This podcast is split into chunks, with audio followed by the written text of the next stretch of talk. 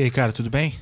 Não, cara, tá foda, bicho, você sabe, né? Por quê? Mas dia menos dia os caras vão arrumar um motivo pra me mandar embora lá da universidade. Tá de brincadeira. Ah, bicho, a gente. Tô falando pra você, cara. A gente precisa fazer um jeito desse podcast dar dinheiro, bicho. Você não gostou lá do Minhas Cuequinhas? claro que não. Eu achei um, um negócio novo aqui. Eu achei é uma boa, cara. A gente fica traduzindo esses nomes em inglês. Ai, lá vem. Vai dar certo isso aí. Tipo filme de sessão da tarde, tá ligado? Ai, não. Eu achei um aqui, ó. Quer ver? É... Acento Nerd. Quer ver, ó? Você acha que comprar ingressos para shows e eventos é complicado? Chegou o Acento Nerd. É o jeito mais fácil e inteligente de conseguir ingressos online para qualquer tipo de evento ao vivo. Tá procurando uma barganha em cima da hora, planejando uma noitada com os amigos, um presente especial para alguém? não acredito. O Acento Nerd vai ajudar você a achar os melhores ingressos pelos menores preços.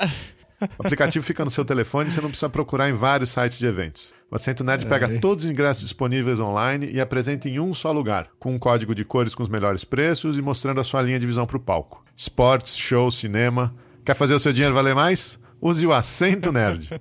Entre agora no chutandoescada.com.br barra Acento Nerd e ganhe um cupom de desconto na compra do seu primeiro ingresso online. Eu não acredito, cara. E aí, cara, só a gente vender isso aí vai dar certo, bicho. Ai, pelo amor de Deus, cara.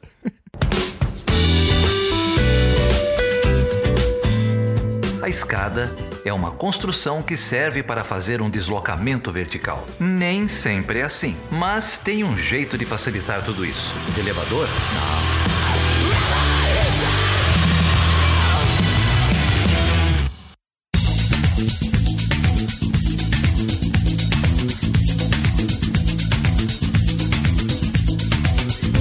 Seja bem-vindo e seja bem-vinda a mais uma edição do Chutando a Escada. Meu nome é Felipe Mendonça. E eu sou Geraldo Zaran.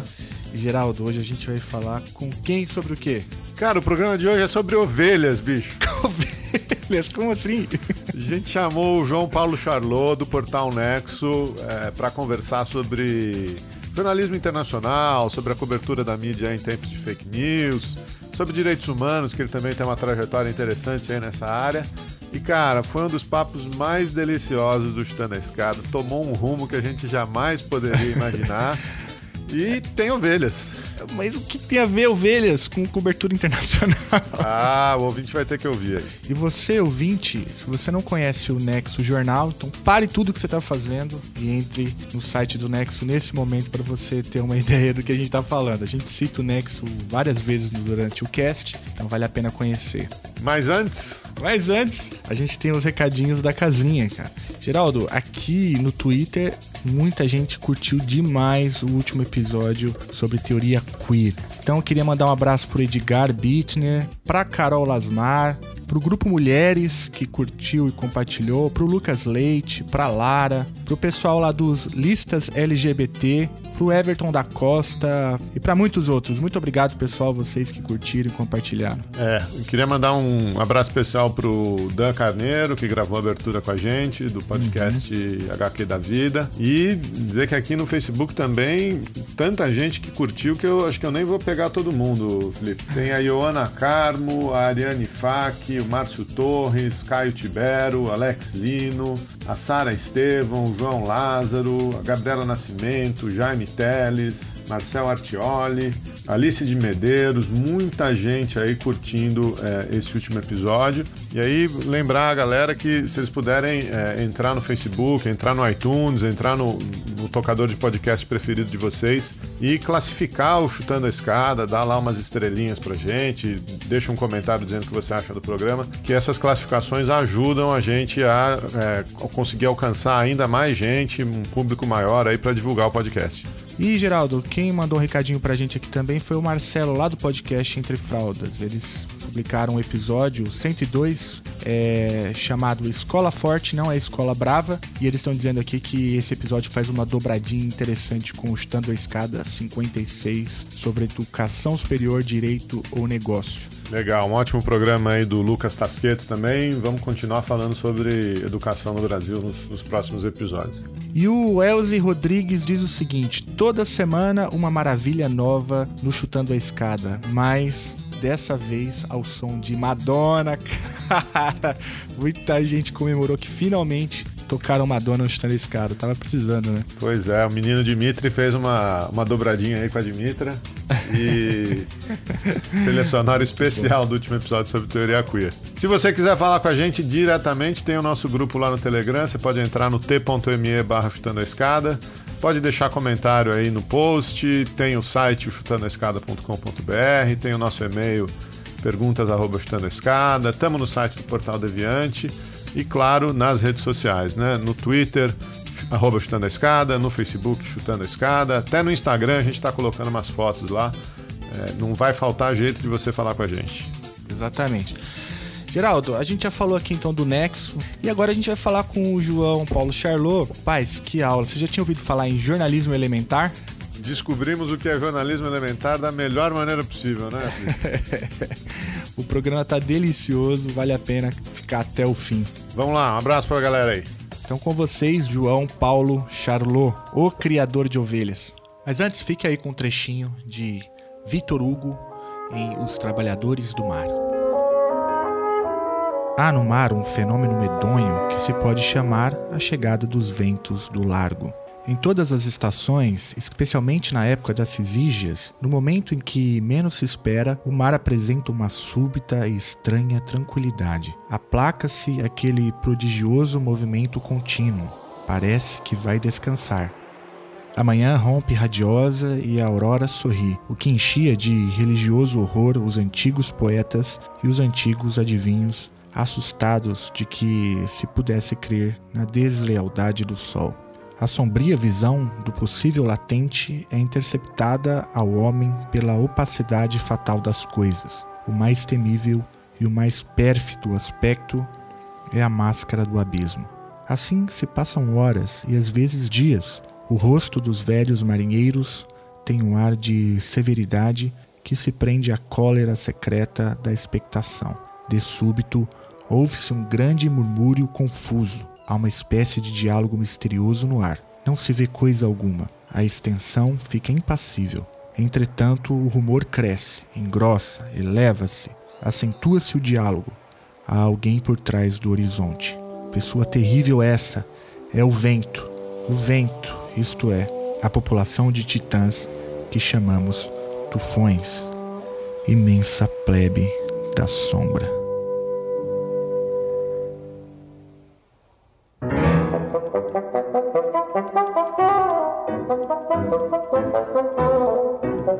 Felipe, hoje a gente está aqui com o João Paulo Charlot, jornalista do portal Nexo. Charlot me disse também que é diretor da Abrage, da Associação Brasileira de, de Jornalismo Investigativo. Vamos bater um, bater um papo aí sobre cobertura internacional, direitos humanos. Tudo bem, Charlot? Tudo bom, e aí? Tudo bem, Charlot? Muito obrigado, cara, por você aceitar o nosso convite. Uma honra enorme ter você aqui. Obrigado, obrigado pelo convite. O Charlot tá lá no Nexo, a gente vai deixar referências aí para as matérias dele no, no post, mas conta um pouquinho pra gente da, da sua trajetória, cara. Você ficou fora do Brasil bastante tempo, né? Trabalhando com direitos humanos. Como é que, como é que foi essa sua, sua carreira aí? Então, eu tenho um amigo que tem uma frase boa sobre trajetória que ele diz até uma lesma tem uma trajetória. Ela anda e deixa aquele negócio atrás, né? quem, quem tá vivo tem uma trajetória, mas não significa que eu tenha me empenhado em construir esse negócio. É... Eu sou de Santos, fiz faculdade lá porque não passei na Federal de Curitiba e porque os amigos de lá tinham uma banda e estavam na faculdade de jornalismo. E eu achava que o melhor meio de continuar tocando era estudando jornalismo. E, e saí de lá para São Paulo quando terminei o curso, um curso de quatro anos. É, vim para São Paulo. E aí fiquei aqui, depois fui para Brasília, depois voltei para São Paulo, depois saí, morei um tempo no Chile criando ovelha, depois voltei para cá de novo. É, e aqui sempre trabalhei com essas coisas de área internacional, cuidava de alguns países aqui da região. É, então viajei muito nesse período aqui, principalmente América do Sul, América Latina. É, e hoje estou no Nexo Jornal, que é um jornal de perfil explicativo, né? No Nexo uhum. sou repórter especial e acabo cobrindo internacional, que é essa coisa que desapareceu do jornalismo brasileiro, uhum. mas ainda, ainda faço alguma coisa sobre isso. Trabalhei com direitos humanos, você mencionou, né? Trabalhei também com uma área pouco discutida no Brasil e muito interessante, que é a área do direito internacional humanitário, né? A questão do, do, dessas normas que são aplicadas em tempos de guerra, né? trabalhei na Cruz Vermelha Internacional com esse, com esse ramo do direito internacional público, foi muito interessante. E aí é isso, hoje eu moro aqui na, na em Santa Cecília. Estou estacionado. Bairro dos hipsters aí, né? tá virando, não, ou tá entre o hipster e a Cracolândia. Você sabe que tem uma disputa feroz aqui. Nós estamos na Alameda Barros é a fronteira entre o, o, o Higienópolis e, e a nova Cracolândia que o prefeito promoveu, né? É, teve uma diáspora da Cracolândia pela cidade e meu bairro sente muito isso aqui. Legal, mas você, tô, tô achando que você tá meio tímido, cara. Você, jornalista normalmente entrevista os outros, né? Agora a gente tá perguntando aqui da sua trajetória, que eu tenho certeza é... que não é de lesma. É, eu fiquei curioso com, com a sua passagem pelo Chile. Eu não sei se eu ouvi direito. É, essa é a parte do anedotário que faz sucesso. Mas é, ela é verdadeira. Eu trabalhei no Estadão durante três anos na, na editoria internacional. Uhum. cuidava principalmente de América Latina, né? E aí depois desses três anos eu, eu era casado com uma com uma chilena, com a Marli, que hoje é muito minha amiga, mãe do meu filho. E a Marli é de uma família de colono alemão, que pessoal que chegou lá no sul do Chile, ali onde os argentinos chamam já de Patagônia, na zona da Araucania, nona região do Chile, uma região de bosque. E a gente sempre ficou procurando uma, uma boa desculpa para mudar para lá, que era uma mudança muito radical, né? Uhum. E essa desculpa apareceu quando eu tive a chance de ser muito altruísta e cuidar da minha sogra, que tinha um câncer.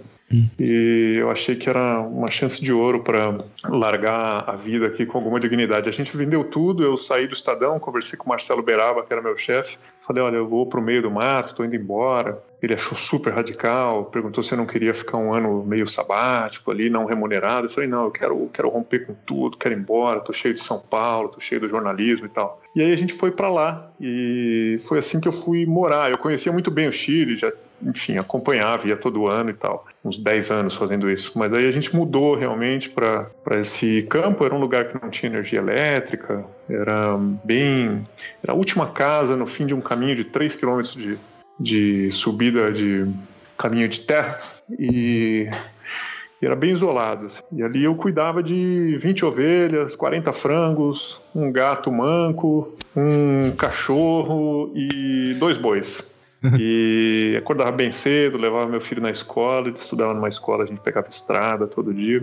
E foi uma experiência bem diferente, né? bem apartada do, do, do mundo paulistano e tal. E cortava lenha, fazia essa coisa toda. E aí aos poucos eu acabei voltando para o jornalismo. Foi um ano muito intenso no Chile do ponto de vista noticioso. Pinheira estava conseguindo trazer de volta a direita para o poder no Chile depois do, do, fim da ditadura pela primeira vez. Muita manifestação estudantil, foi muito intenso, muito simbólico. Eu acabei escrevendo para a Folha de lá. Aos poucos fui botando o pezinho de volta aqui e acabei, depois de um tempo, voltando para o Brasil. Ah, não, interessante, cara. E muito bom. se adaptou na cidade grande de novo, cara? Não, eu nunca me adaptei aqui, eu faço análise às quartas de manhã, porque eu tenho dificuldade, viu? Eu não, nunca me encaixei aqui em São Paulo, eu sou de Santos, uma cidade muito perto, mas é muito diferente, né? É. A gente realmente é um caso interessante, assim, de uma cidade muito perto de um grande centro, mas que não se deixa contaminar em alguma medida. Tem uma cultura própria lá e se meus pais moram lá, para eles São Paulo é tão longe quanto Brasília, assim, não tem interesse. O pessoal lá tem muita gente assim, sabe? Eu me sinto um pouco assim, eu me sinto bem, bem de fora daqui e sempre tive uma relação conflituosa assim com a cidade. Eu acho ela feia, agressiva, não, não entendo muito qual é a graça de São Paulo, que eu acho que está, na verdade, nas relações humanas, né? A gente acaba tendo amizades e coisas assim. E também está muito na possibilidade de sair de São Paulo, né? Um grande atrativo de São Paulo. É você no fim de semana ir embora, essa, essa sensação é muito boa, você só tem quando vive num lugar assim, né? Cheio de problema. E então eu vou para Santos é uma alegria. Talvez se eu estivesse morando lá não, não, não gostasse tanto de estar tá lá, né? Mas é uma relação difícil com São Paulo. É, com São Paulo, com a profissão, com a intensidade do, do tipo de cobertura que eu faço. São Paulo é um lugar que me remete muito a essa eletricidade, né? Essa tensão. É um lugar muito intenso. Mas você sabe que isso é, é viciante, né? É, é para algumas pessoas. Eu ouço muito o relato oposto ao seu, de gente que. gente mais velha, né? Que, que se aposenta e Não, agora vou, vou sair daqui, já tenho, criei os filhos, isso aqui, vou, vou, vou para Santos, ou vou para o Guarujá, vou... E, e, já ouvi dois, três relatos de, de, de, pessoas próximas que mudam, compram imóvel, vão, vão para Santos, acho que vão aproveitar a cidade, aproveitar a praia e, e, e, logo começam a sentir falta, alguns entram em depressão, um sentimento de que a vida acabou. É, é, é curioso esse, essa relação que a gente tem com a rotina, né? É, por mais extenuante que, que ela possa ser, e aí de repente seu relato é exatamente o contrário. Não, é, isso aqui é uma loucura mesmo, vocês estão fazendo tudo errado, né? é, não, é, é sempre difícil opinar porque vai do momento de vida e tudo mais, mas assim, é que, que eu acho é que quem é muito enraizado aqui normalmente tem uma realização pessoal muito vinculada à questão do trabalho, né? Uhum. E, e aí quando aposenta e tal, descobre que tem um grande vazio, ou quando é demitido, né? O que é pior ainda, é muito comum na minha profissão. Mas é, eu tento ter uma vida além do jornalismo, então eu também fico muito ansioso para poder fazer as coisas das quais eu gosto e que uh, o trabalho, em certo sentido, me atrapalha, vamos dizer assim, né? Então eu tenho uma ansiedade pela aposentadoria também, que é para poder fazer coisas que o trabalho não permite, né? Mas o bom mesmo é alternar, sabe? A conclusão que eu tirei dessas experiências radicais de mudança é, que o bacana é alternar. É você, quando chega em São Paulo, é muito bom também depois de um tempo. Então eu gosto dessa. O, o momento da mudança é muito interessante para mim. O momento da ruptura, da saída e da mudança. Isso me atrai muito na questão internacional, na questão da saída, na questão do outro lugar, do outro, né? É essa possibilidade de ruptura. Então, é sempre um momento de muita criatividade para mim, muito estimulante. Mesmo indo para um lugar como eu fiz para o Chile, né? Teoricamente, você estava tá, me afundando no ostracismo mas foi profundamente estimulante. Depois a volta também foi. Já tá com jornalismo, vim trabalhar com direitos humanos, aí peguei 2013 pela frente logo em seguida, né? Um momento super intenso. Tudo isso é bacana, acho que a possibilidade de mudar. Eu tenho uma carreira muito incomum, né, de ficar transitando entre organizações e, e imprensa, né? Normalmente o pessoal não faz isso. Normalmente o jornalista começa trabalhando no meio de comunicação, que é um lugar que te esfola e paga mal, plantão, essas coisas assim, e depois vai trabalhar numa organização grande. Eu trabalhei na Cruz Vermelha Internacional. O pessoal pega um emprego desse, vai para ONU, não volta mais para a imprensa, né? Não, não, não quer ser esfolado. Mas eu tive, eu serpenteei muito entre esses dois mundos e, e eu gostei muito de fazer isso. É uma coisa incomum, mas que para mim funcionou bem. Você, você contou aí do, dessa passagem pelo Estadão, a Cruz Vermelha foi na sequência? A Cruz Vermelha foi antes, por isso é um caminho incomum. Eu comecei é, trabalhando na Cruz Vermelha Internacional. Fiquei sete anos. Eu comecei em São Paulo fazendo uma consultoria, depois é, comecei a trabalhar dentro da organização na, em Brasília e, e fui assumindo responsabilidades maiores assim. Então, no fim, eu cuidava de Brasil, Argentina, Chile, Uruguai, Paraguai. É uma área grande. Fazia umas ações de apoio também na Venezuela, quando a coisa começou a ficar ruim, na, Bolívia, na Guerra do Gás. Tive umas experiências bem interessantes. E hum, depois disso é que eu fui para o Estadão, porque eu tinha, enfim, não sei quanto essas coisas pessoais interessam para quem ouve, mas eu estava com um filho pequeno morando em Brasília, e eu tinha que passar três meses numa é, o que a organização chama de missão operacional, né? que é uma atividade desenvolvida num país de conflito armado em, em desenvolvimento. Né? Uma...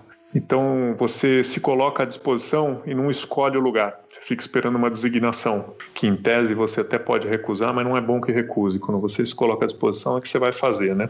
E durante esse período eu fiquei esperando essa designação. Depois eu soube que seria para a República Centro-Africana, num período que estava muito difícil lá. E eu, no dia a dia, assim, com meu filho pequeno, eu falei, puta, eu não, não vou fazer isso, sabe? Não vai, não vai ser bom. Então, aí eu rompi com o negócio. Falei, olha, não, não posso, não quero, voltei atrás e tal. E vim trabalhar na editoria de Inter do, do Estado. Aí mudei de Brasília para São Paulo. Foi assim que eu saí da Cruz Vermelha para o Estadão.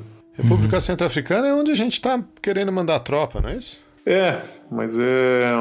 Tá, tá com o, o, Force Commander lá agora, não é lá? Que, que emplacaram um, um militar brasileiro. Eu acho que, é. que foi República Centro-Africana, inclusive uma história confusa, né? Porque o Jungmann tinha prometido que ia mandar não sei quantos militares para lá e tal, depois acabou o dinheiro, ele é. acabou recuando, né? Mas acabou ficando com o comando da missão militar, que é bem esquisito, né? O país sem efetivo militar, mas com o comando. Uma história ainda por descobrir exatamente como é que foi o bastidor disso aí.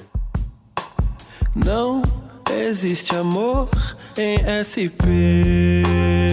Um labirinto místico, onde os grafites gritam, não dá pra descrever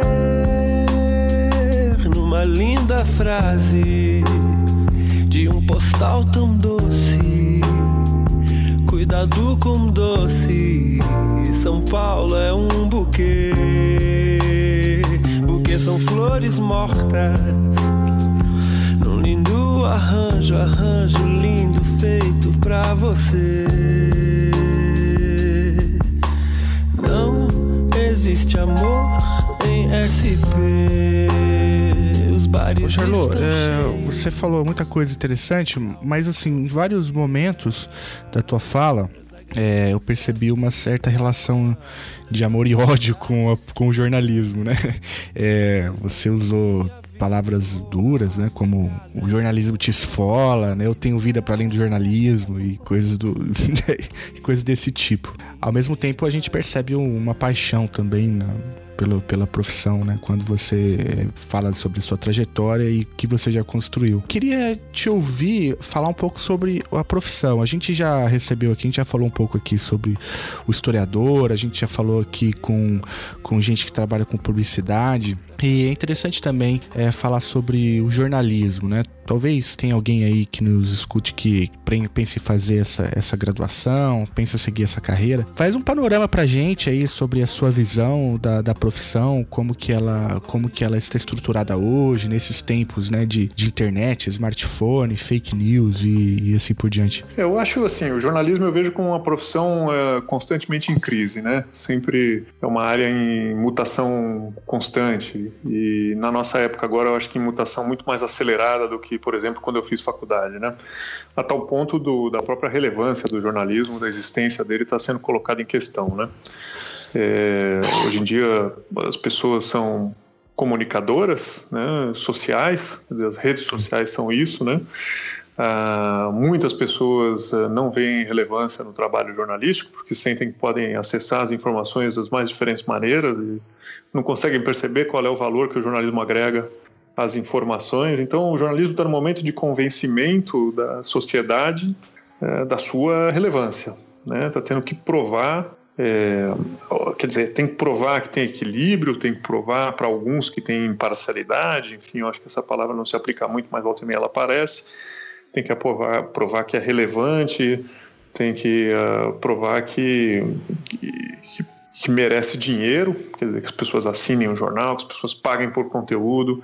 Então é uma coisa quase indigente, às vezes, de parte do jornalismo de ficar chamando a atenção das pessoas para a importância que o jornalismo tem. Né? Olhem para mim, valorizem o que eu sou, eu sou importante para a sociedade. E esse é um momento, acho que, inédito na história do jornalismo. Normalmente, o jornalismo tem crises que não passam por aí. Né? É, hoje a gente viu, por exemplo, recentemente teve um episódio bem. É, que demonstrou isso bem, que foi essa questão da parceria das redes sociais com as agências de checagem. Né? Não sei se vocês acompanharam sim, isso. Sim, sim, sim. Mas o, foi uma parceria em que as agências de checagem se comprometiam a, a, verificar a veracidade de algumas informações e, se fossem falsas, diminuiria o alcance dessas informações nas redes sociais. E isso foi tomado como uma censura, né? Então, tanto a direita quanto a esquerda fizeram um ataque, muitas vezes um ataque até que resvalou para coisa pessoal, de campanhas de linchamento virtual contra pessoas, jornalistas e tal. Então, muito na berlinda, né, a, a profissão. É, quando eu comecei, jornalismo basicamente era o desejo de escrever um jornal diário, ou de escrever uma revista semanal, fazer reportagem, entrevistar pessoas, contar histórias de maneira estruturada, ou editar um material jornalístico dentro de uma publicação fechada, né, um jornal como um espaço fechado, com notícias hierarquizadas, escolha de fotos, de títulos, etc. E tal. Isso em grande medida desapareceu, né? As redes sociais bagunçaram todo esse ambiente, a hierarquização da notícia é completamente diferente, mesclada com notícias pessoais, com as pessoas se informam pelo WhatsApp. Então, um grande rebuliço no que costumava ser a descrição do jornalismo há 10 anos atrás, há não muito tempo atrás, né? E dentro disso a gente fica buscando é, quais são os novos formatos, as novas formas de entrega da informação. O Nexo, por exemplo, onde eu trabalho, encontra um espaço interessante que é justamente na organização desse fluxo uhum. e na explicação do que, que veio antes, do que, que pode vir depois, de quando isso se repetiu na história, qual é a magnitude desse fato em relação ao contexto, ou muitas vezes ouvindo uh, especialistas que pesquisam o tema. A gente frequentemente ouve o Geraldo, por exemplo, quando fala de uh, política externa uh, americana e coisas assim. Então é uma aposta, né? Tem outras também que são interessantes. A do Nexo é essa. Então, assim, é, é, difícil, é diferente de ser médico, né? Ninguém anda questionando muito qual é a relevância da medicina, ou diferente de ser advogado, ou professor, to, todos têm seus problemas, mas não um problema existencial tão agudo quanto o jornalismo enfrenta hoje. Isso eu acho que torna a profissão um pouco mais estressante que as outras, assim, do ponto de vista até psicanalítico, né? Você desenvolver como principal atividade da tua vida uma atividade que está com a sua existência questionada, com a sua relevância questionada, quando não é objeto de ódio ativo, né? A gente hoje se depara com situações inacreditáveis de grupos políticos organizados que dedicam energia, dinheiro, e ação para atacar pessoalmente, vasculhar a vida pessoal do jornalista e expor o que eles entendem como sendo é, uma esquerdização, uma direitização, sei lá o que quer que seja. Então, uma coisa que também te, te afeta pessoalmente de uma maneira muito desagradável, que é uma coisa que outras profissões não têm. Eu não acho que alguém ande pesquisando a vida pregressa do engenheiro para falar sobre o prédio que ele fez. Né? Então, uma uhum. profissão que está muito exposta politicamente, uma profissão que está é, num momento de indefinição muito grande, frequentemente convive com demissões em massa, é, tem características próprias assim do ponto de vista do quanto ela é difícil. Né? Cada profissão tem a sua particularidade, a sua dificuldade, mas jornalismo acho que vive um momento de crise muito aguda. Uhum. O que sempre me, me chamou a atenção na, na, proposta do Nexo que você mencionou é esse espaço que vocês dão para os especialistas. Né? É, eu já reclamei muito de, de jornalista aqui que o, o cara te liga, é, é, você fica 20 minutos, meia hora no, no, no, telefone com ele, explicando um negócio que é, talvez se ele tivesse mais tempo para fazer as matérias, é, ele mesmo teria feito essa, essa apuração, né? E, e, e normalmente nos veículos tradicionais é, você tem lá, fez investimento, esse investimento do seu tempo e tal, e, e, tem lá uma linha, duas linhas de tudo aquilo que você, que você falou, né? No Nexo é completamente diferente, né? eu, eu o Charlot, seus colegas, acho que semana passada eu estava falando com o Matheus, vocês fazem um esforço grande de, de reproduzir o conhecimento do especialista, é, é, às vezes até na íntegra. É, eu acho que tem um trabalho muito diferenciado, né? Ah, eu acho isso uma das coisas muito bacanas do Nexo é valorizar realmente o pensamento da pessoa que tá, que se dedica a estudar aquele assunto, que está explicando aquele assunto, né? Que é um problema da gente na imprensa quando põe uma, uma aspa, né? A pessoa tem um pensamento complexo, que está cheio de poréns e senões, e a gente às vezes seleciona uma frase que é o que faz com que a fonte depois reclame que foi tirada de contexto e coisa assim. Eu acho muito digno quando você valoriza o conhecimento que aquela pessoa está aportando, né? E fico feliz de estar num projeto que, que dá a possibilidade de fazer isso. Então, a gente, quando entrevista, Geraldo sabe, mas as pessoas que estão ouvindo talvez não saibam, a gente frequentemente explica, né? Diz, olha, eu tenho quatro perguntas, seria bom que respondesse aí dentro do limite de X palavras cada resposta para a gente não precisar editar. Então a pessoa já sabe que mais ou menos o espaço é aquele, ela pode desenvolver um pensamento dentro daquele espaço. E acho que isso também é muito digno para o leitor, porque ele eh, consegue ir bastante mais além do que uma reprodução de uma frase só ofereceria, né, dentro daquele tema. E uma outra coisa muito bacana, eu acho, é às vezes buscar pessoas que têm pontos de vista diferentes sobre um assunto. Então, pegar, por exemplo, um assunto onde isso é muito importante, é Venezuela. Então, eu lembro, por exemplo, de ter feito uma matéria que simplesmente questionava qual, é, qual a razão para a crise econômica na Venezuela. E aí eu peguei dois economistas venezuelanos de visão diferente e fiz as mesmas perguntas para eles. A gente usa muito esse modelo. Então, e, e assim, deixa para o leitor uma, uma oportunidade para ele tirar suas próprias conclusões também, né? Frequentemente a gente descobre que esses pontos de vista, quando são de pessoas que realmente estudam o assunto, não são tão divergentes assim, porque você sai um pouco da coisa do gosto ou não gosto, do sim ou não. Entram matizes que, por fim, eu acho que terminam dando a sensação para o leitor de que o assunto é muito complexo para você ter uma opinião apaixonada. E eu acho essa sensação a melhor sensação que você pode provocar no leitor, sabe? É ele dizer, olha, realmente esse assunto é complicado, se fosse fácil eu estava resolvido. Quer dizer, a gente fez um vídeo, por exemplo, é, contando Eu sei que vocês fizeram um, podcast também sobre Venezuela, então acho que vocês sabem bem esse tipo de sensação que eu estou dizendo. A gente fez um vídeo contando um pouco da história da Venezuela, do Caracasso para cá, uns 30 anos para trás, né? Então, golpes, contra-golpes, prisões, as mortes, etc e tal. E é bacana quando o leitor estava assim aferrado numa posição quase de fé em relação a uma certa teoria sobre o que acontecia na Venezuela e depois de ver a coisa inteira ele fala putz eu já não brigaria por esse assunto porque eu também não tenho certeza se a coisa é mais para cá ou mais para lá ou quando foi que ou o que que levaria a saída. E essa inquietude essa dúvida esse incômodo eu acho que é a coisa mais bacana da atividade intelectual quando você sente a necessidade de continuar se informando de mais fundo em vez de passar a ter uma militância dogmática de fé em relação a coisas que não têm uma verdade monolítica, né? É, eu acho muito interessante o trabalho do Nexo é justamente por isso. É, fora que o, o, Nexo tem, assim, eu, eu, não sei definir muito bem, mas é, é, um conteúdo diferenciado por vários motivos, né? Primeiro, por conta é, dessa, disso que você já falou, né, de tentar escutar, escutar os especialistas, é, porque o Nexo tenta fazer o contraponto, mas até mesmo a maneira como o conteúdo é organizado é, e a maneira como vocês é, organizam dados também. Né? O Nexo tem aqueles gráficos que eu assim incríveis, né, que a gente consegue, enfim, ter uma compreensão sobre alguns fenômenos e, e mastiga dados, né, sobre os últimos que eu tô vendo aqui é sobre futebol. Então, quem curte dados e, e gosta desse tipo de sistematização, eu acho bem apaixonante. E, eu, e também o, o Nexo tem um podcast, tá no YouTube, né? Tem lá os extratos da semana que eu não, que eu não perco nenhum, né? Então, assim, vocês fazem um trabalho bem, bem diferenciado mesmo, né? Eu sempre recomendo para os meus alunos, né? E agora eu recomendo para os ouvintes sustando a escada também. Eu recomendo para meus alunos porque eu como você mencionou, né, percebo que entre os meus alunos, que aqui eu estou ali, ali, dialogando todo dia, é, há uma crise mesmo do que de como se informar, né?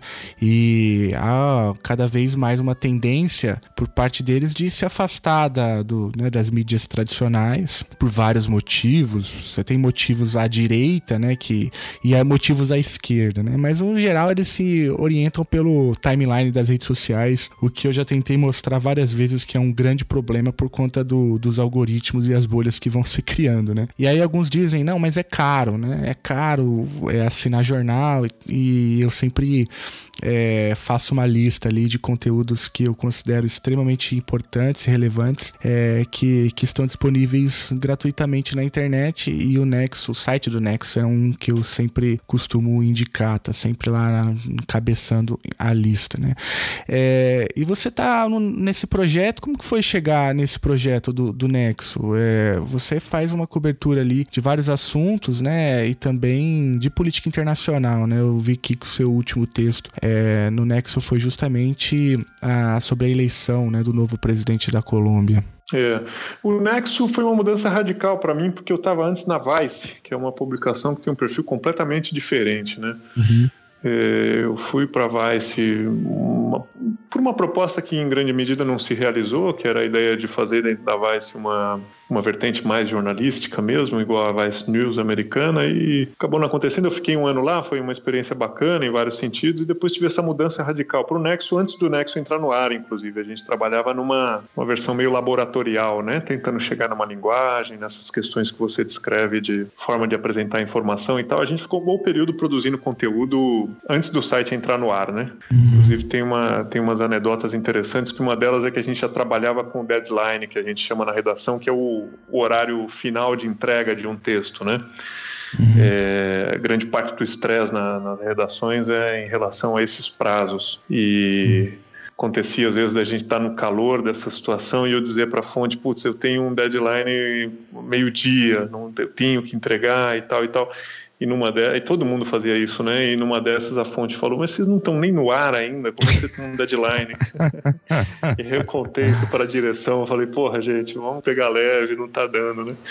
E a outra é que eu tava em... fui dar uma palestra em Pernambuco, em Recife, um pouco depois do site começar a funcionar, na Livraria Cultura. Era um outro assunto, era sobre questão humanitária, Médicos Sem Fronteiras. E daí eu fiz uma pergunta, falei, quantas pessoas aqui conhecem o Nexo? Aí todo mundo levantou a mão. Falei, porra, caramba, né?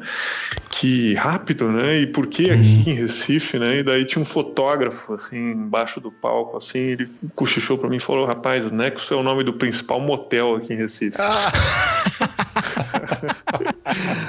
Aí eu entendi, falei, é, não é bem isso, enfim. Mas é, eu peguei popular, o jornal desde né? o popular, popular, nome de sauna, né? Mas é, acho que era Nexo com apóstrofe, provavelmente, né? Nexus.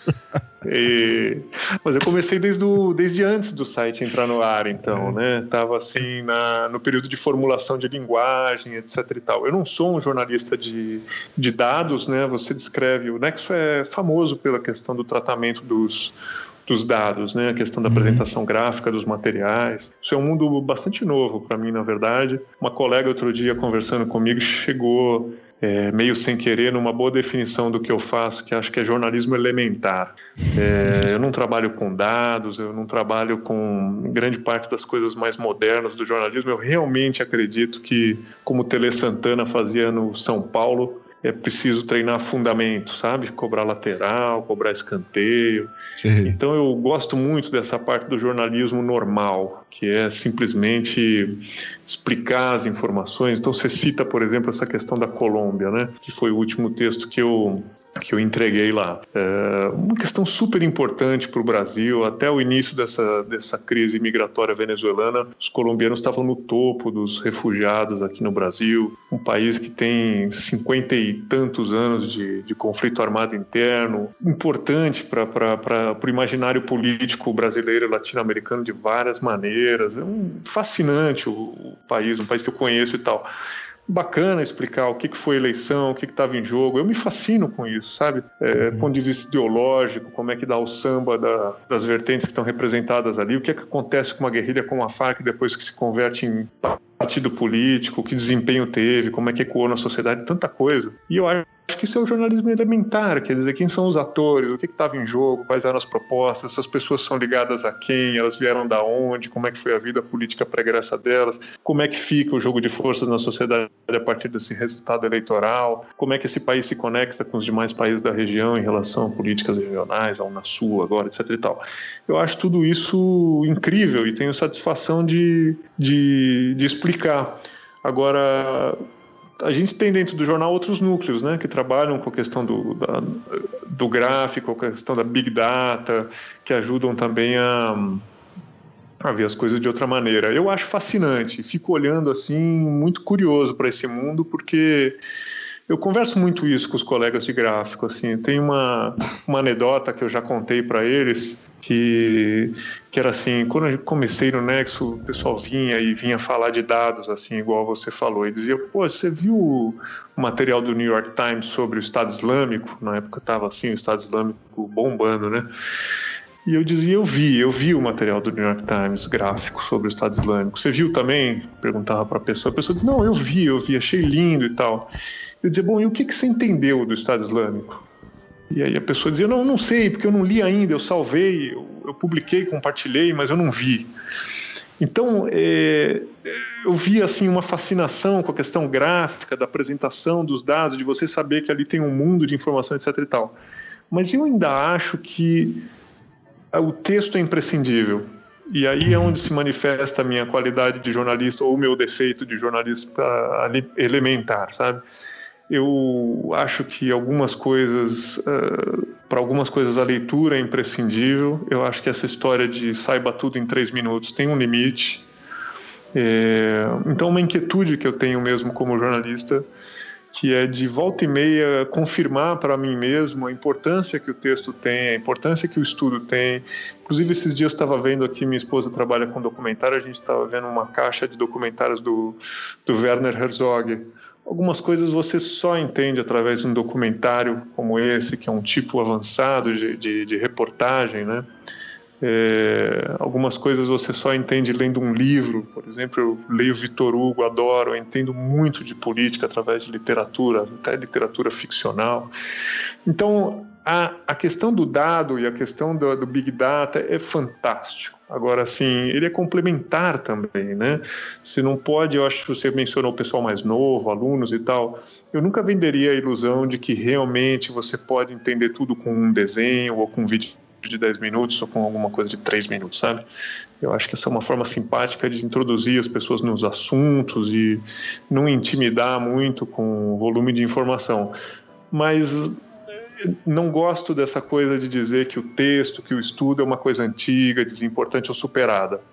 Eu ainda acho que esse é o hardcore assim da, do jornalismo e da, e da informação. E é um prazer, né? Não sei por que isso aparece como um empecilho, né? O bacana é o visual, o bacana. O visual ajuda e tal, mas assim, a satisfação intelectual está mesmo no mergulho nos assuntos de forma uhum. mais densa, mais estruturada, precisa descobrir esse prazer e eu acho que intelectualmente você precisa vencer uma certa barreira para acessar esse tipo de prazer, sabe? Disparo contra o sol, sou forte, sou por acaso. Minha metralhadora cheia de mágoas. Eu sou um cara cansado de correr na direção contrária, sem pódio de chegada ou beijo de namorada. Eu sou um cara. Mas se você achar que eu tô derrotado, saiba que ainda estão rolando os dados. Porque o tempo, o tempo não para. Dias sim, dias não, eu vou sobrevivendo sem um arranhão. Da caridade de quem me detesta. A tua piscina tá cheia de ratos. Tuas ideias não correspondem aos fatos, não. O tempo não para. Eu vejo o futuro repetir o passado. Eu vejo um museu de grandes novidades. O tempo não para. Não para, não. Ô, Charlot, a gente já conversou com alguns outros jornalistas aqui. É, o Jamil Chad bateu já um papo com a gente, o, o Sakamoto, que é lá da PUC também. E, e, principalmente nessa conversa com o Sakamoto apareceu muito o, o, o desafio de se fazer uma cobertura sobre política internacional a partir do Brasil, né? E, e, acho que você mencionou isso aí no, no começo da sua fala e tal. Como que você tem. É, como que você enxerga essa, essa questão, cara? Ah, é difícil. Você sabe que eu tenho, enfim, sou amigo do Jamil, do, conheço o Saca. É, esse é um, um, tema quase de lamúrio, né? De lamento mesmo, assim. A gente se ressente, a gente que é da área internacional, se ressente muito do, momento atual, né, que a gente vive. Todo mundo gostaria de estar viajando, de ser correspondente, de estar indo em loco. Realmente é uma coisa que no Brasil inexiste hoje, né? Você tem gente muito boa, Andrei Neto em Paris, você tem a Cláudia Trevisan, você tem gente incrível, o Jamil, né? É, mas assim, é muito pouco, né? Muito pouco e essas pessoas também fazem um trabalho muito digno, muito bravo e sentem que tem pouco espaço. Ou seja, a questão internacional no Brasil realmente é. Mas é, já viu dias melhores. Você acha que é muito pouco por, por falta de recurso dos veículos, por, por desinteresse da sociedade, por falta de compreensão é, é, da relevância desses temas? O que que. Eu acho que hoje, sobretudo, falta de recurso, né? Os jornais estão batendo panela e as revistas semanais são muito ruins em geral, os sites têm pouco recurso, então momento economicamente muito ruim também reflexo do momento de política externa do Brasil, né? É, eu, quando fui para o Estadão, era o primeiro ano do governo Lula e o mundo tinha outro tamanho. A gente vivia um momento de. Depois foi se descobrir tudo que se descobriu, mas o fato é que a foto do momento era o momento de expansão das empresas brasileiras, era o momento de expansão da atuação do, da política externa do governo de abertura de embaixada aqui e ali, da política do biodiesel, de enviar tropa para o Haiti, era um momento de expansão. E o jornalismo acompanhava melhor esse momento de expansão. Agora a gente está num momento de retração. O Brasil beira a irrelevância né? na política regional, que dirá na política mundial. Então é um reflexo de falta de recurso, é um reflexo de falta de protagonismo. Agora, mais do que isso, a, a Cláudia Antunes foi editora de Inter no, na Folha, Folha, quando eu a conheci, hoje ela está tá no Globo. É, ela tinha uma frase muito boa. Ela dizia: a gente não tem. O, o jornalismo internacional brasileiro não tem uma agenda própria. Isso é uma frase muito importante, porque eu acho que a gente não consegue desenvolver qual é o olhar brasileiro em relação ao mundo. A gente sempre faz uma triangulação a partir de como os jornais americanos ou europeus estão olhando as coisas, né? E isso é muito ruim, porque inclusive quando você está fora do Brasil, você deve saber disso, falta um jornal de referência sobre a América Latina, por exemplo. Eu acho que o Brasil tinha condição de fazer isso, né? país que é central aqui na política da região, era natural que os jornais brasileiros tratassem a América do Sul, pelo menos como quase extensão do Brasil do ponto de vista de interesse geopolítico, né?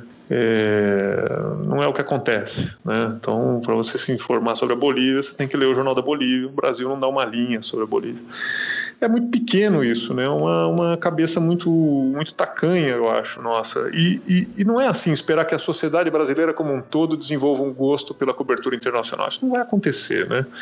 É, o jornalismo é, em grande medida, uma atividade elitista e meio iluminista. Eu acho que isso é indissociável.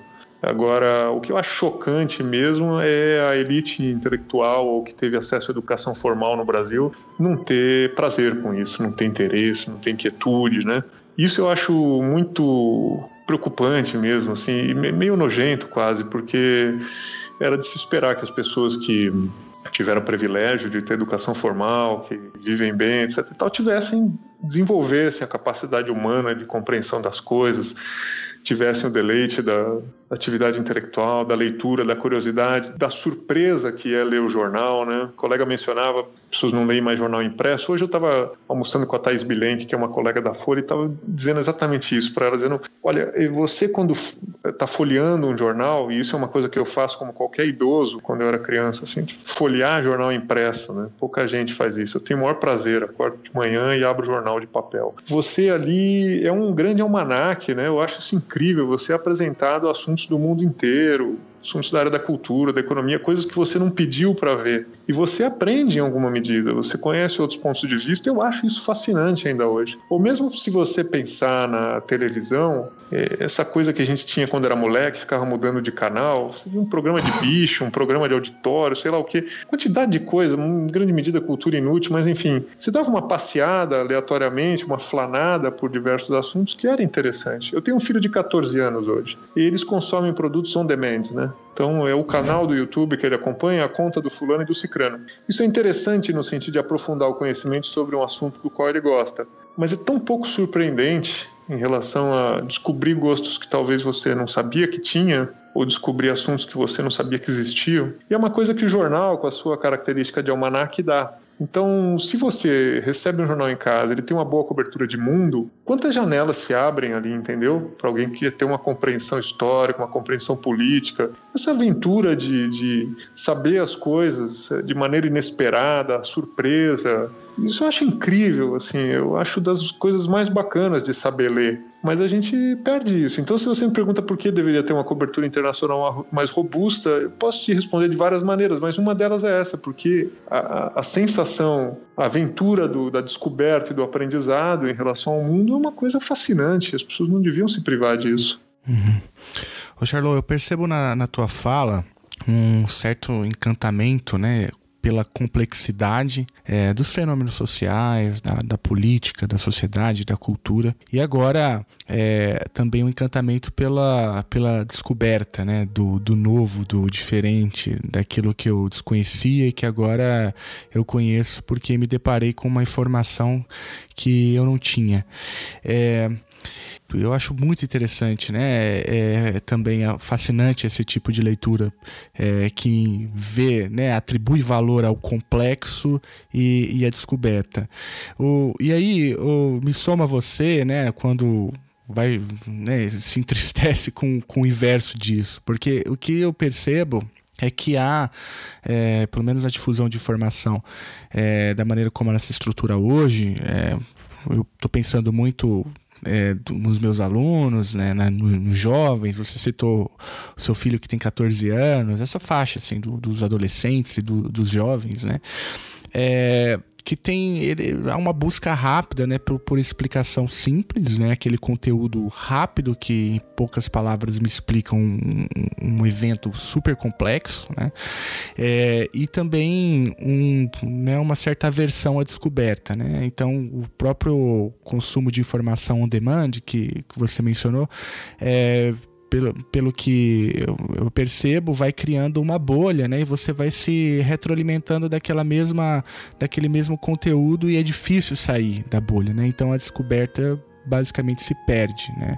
O algoritmo do YouTube, por exemplo, um vai te levar um vídeo te leva a outro sobre o mesmo assunto, que vai te levando a outro, e de repente você cria ali um, um certo, uma certa bolha e aí é praticamente você fica, é, você não descobre mais nada, né? Eu só agrego o seguinte, eu acho que é é mais grave, porque não é só a questão de você ficar circulando numa poça d'água, num subsistema que já te é familiar, andando uhum. dentro da bolha. Eu acho que tem mais aí, que é o seguinte: é, a gente está adotando para o jornalismo, e agora que eu estou conversando contigo sobre isso, eu me dou conta que a gente está adotando isso para a educação de maneira geral, um padrão publicitário. O que, que é isso aí? É o seguinte: o, o a publicidade é o troço que tenta entrar na tua vida da maneira mais uh, lisa, mais confortável possível. Então ela te provoca boas sensações, ela é fácil, ela tem uma conexão muito rápida com o teu repertório, aquilo funciona, sobe para a cabeça. Né? A publicidade, uhum. uma vinheta, uma coisa muito rápida, te faz muito sentido uh, de maneira fulminante. Né? E a gente tenta botar esse padrão em tudo, esse é o negócio. Então é, tudo tem que ser assim, né? O, o, programinha tem que ser gostoso de ver, tem que ser bacana, tem que ser divertido, tem que ser legal, tem que, né? A gente tem uma versão completa hoje ao desconforto, ao incômodo. E a atividade uhum. intelectual, ela é incômoda e é desconfortável muitas vezes. Você precisa vencer uma certa barreira para compreender isso. E a juventude percebe muito isso na atividade física, né? A molecada vai na academia, sofre um bocado para poder ficar com o corpo de um jeito ou de outro. Percebe que você não chega a um certo estágio sem superar um certo desconforto e sem fazer um certo esforço. Mas do ponto de vista intelectual, a gente tenta suprimir isso o máximo, né? Então tudo tem que ter um padrão publicitário de consumo e a gente acha que é possível ter um desenvolvimento intelectual é, de maneira publicitária. Não é possível. Eu acho que o que falta aí, essa é uma reflexão muito viva para mim, porque eu tenho um filho nessa idade, também porque eu acabei de escrever um livro sobre temas de, de política internacional, em grande medida, para gente dessa idade. E hum, fico muito preocupado com esse negócio. Eu acho que essa moçada precisa ser conduzida é, sinto, assim, eu observo muito os outros pais de, de, filhos da mesma idade, a comunidade escolar e tal. Vejo assim, os pais até bastante intimidados em relação a essa geração como se confrontar esse, esse conforto fosse uma, uma coisa indesejada. Eu acho que é o contrário. Sinto falta de, de adultos que digam: olha, é preciso certo esforço, é preciso ler sim o livro, insistir mais de uma vez, é preciso estudar, isso é importante. Eu tenho uma amiga, por exemplo, que trabalhou no Museu de Belas Artes em Santiago e ela, uma vez tive uma conversa com ela sobre crianças visitando o museu. Eu acho que é um episódio que mostra bem o que eu estou tentando dizer. Ela dizia, eu estava com um filho pequeno e dizia bacana levar o filho no, no museu tem uns programas para criança, etc e tal. E ela dizia, olha, eu acho esses programas para criança o pior negócio, porque fica toda a sociedade se adaptando à criança. Então a criança vai num museu, que é um lugar que tem uma certa lógica de leitura das peças, de um certo recorte temporal que você dedica àquilo, de uma certa atitude, que vai te fazendo sentido aos poucos e que você vai entendendo aquele universo. Quando o museu se modifica completamente para entrar no código infantil da criança e tal, é simpático, mas eu acho que é excessivo, ela dizia. E eu achei muito antipático esse comentário na época mas depois me fez sentido. Eu acho que a gente que é adulto é, tem que fazer um pouco esse papel que é iluminista em alguma medida, dizer, olha, você precisa realmente aceder a um outro patamar e você precisa fazer um certo esforço e vale a pena. E tentar de alguma maneira seduzir e convencer as pessoas a respeito disso. Você comentava, por exemplo, sobre os seus alunos em relação a assinar jornal. É fundamental, é fundamental É, talvez você não consiga explicar o porquê, mas você tem que dizer, olha, é preciso fazer isso. Tem coisas que você não entende, mas você vai adquirir gosto, você vai descobrir coisas fazendo isso. Uhum. É, as pessoas precisam se dar esse, essa oportunidade. Às vezes eu vou dar palestra em faculdade de jornalismo, é impressionante. Você pergunta quantas pessoas aqui assinam o jornal, às vezes ninguém. Auditório de 100 pessoas, entendeu? Eu digo, olha, é, isso é incompreensível, porque você está aqui quatro anos estudando jornalismo, e o jornal é um material importante de estudo acadêmico. Você não pode não assinar um jornal. É como uma pessoa fazer faculdade de cinema e não ver filme.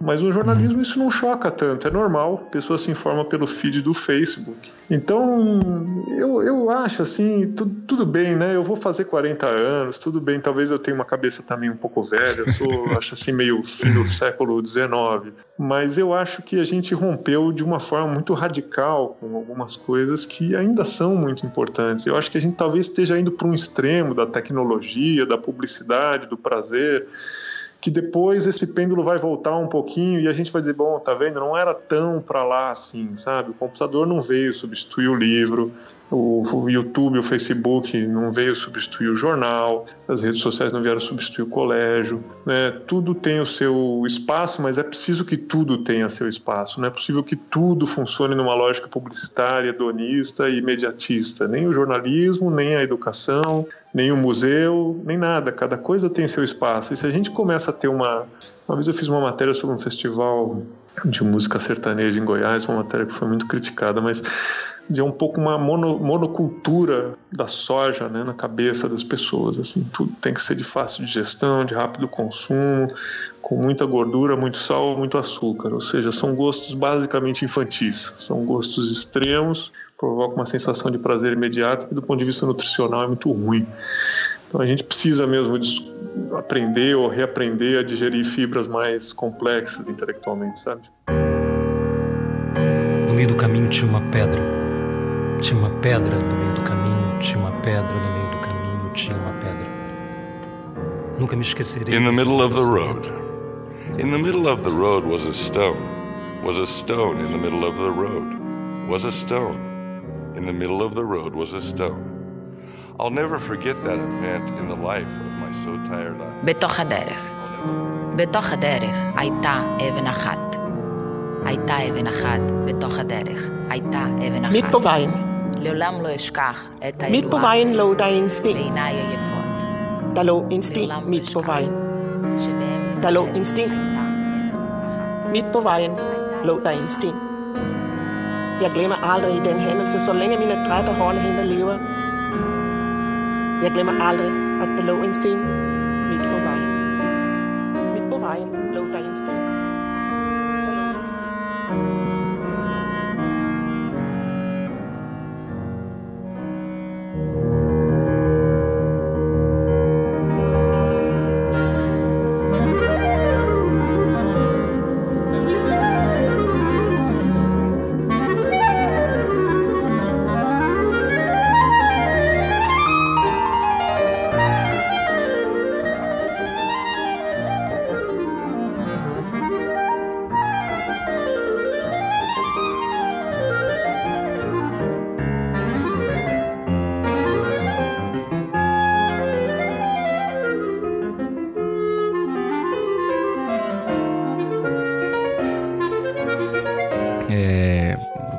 Interessante é, esse tipo de linguagem com temas tão importantes, né, como esse que você mencionou.